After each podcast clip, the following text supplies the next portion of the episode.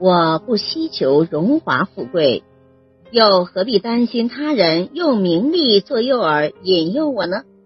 我不与人争逐名利权利，又何必恐惧在官场中的仕途险恶呢？古代官场中四处布满陷阱，因此才有“香饵之下必有死鱼”的说法。所以，作者劝诫人们为人处事要想不误陷阱，最好是把荣华富贵和高官厚禄都看成过眼云烟。的确呀，一个人如果不希冀于官场的升迁，就自不会去投机钻营，不会去阿谀奉承，就不会无所畏惧。那权势又奈何我？陷阱对于想图功名者来说才是陷阱呢，而对于亲名利者则不是陷阱。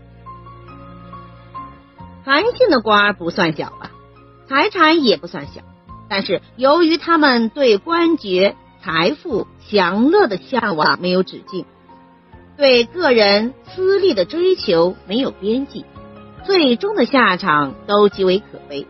说句公道话。置他们于死地的原因，尽管比较复杂，但他们所共有的那颗贪婪的心，则是造成他们无可挽回的悲剧的重要因素。庄子历来鄙视富贵功名，在《庄子见会史》中就有一个辛辣的笑话，来嘲笑那些追逐名利者的故事。庄子以鸾凤一类的鸟自语，以神鸟引礼泉，其梧桐来比喻自己高洁清白的品格，而世俗认为显赫的宰相地位，在庄子眼里只不过是一只死掉的臭老鼠。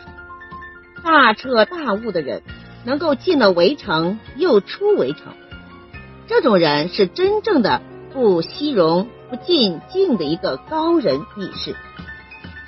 岳飞曾经说过：“文官不爱财，武官不惜死，天下平矣。”我们学习历史就可以知道，天下不能安定，政治不能清明，绝对与做官的人爱钱、玩权的习性有直接的关系。要知道，权力和金钱确实是相当诱人的，可以想象啊。世间到底是什么样的超人？你把这些东西摆在了眼前，他还能不为所动吗？确实不容易！若没有很高的道德和胸襟，千万不要轻易的接触权力。不要说十年寒窗无人问，一朝富贵逼我来，于是暗自窃喜，殊不知。如若没有足够的气度胸襟，就是天大的财富，终究也会酿至于难以收拾的灾难。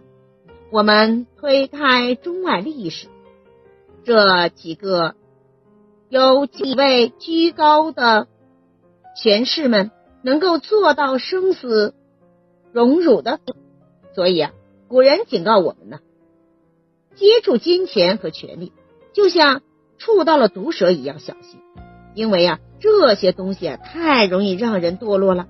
还没有触到，大家都会唱高调。可是，一旦手掌掌握了这个权力之后啊，头脑就昏了。权力和金钱呀，不是人生最重要的东西。对于权力和金钱呀，都是抱有适可而止的态度，不要把它当做终极目标，远离世俗的功利。远离物质、金钱、权力的诱惑，保持清洁的内心，享受精神的自由。能做到这些，人生自有另一种洒脱。感谢收听，再见。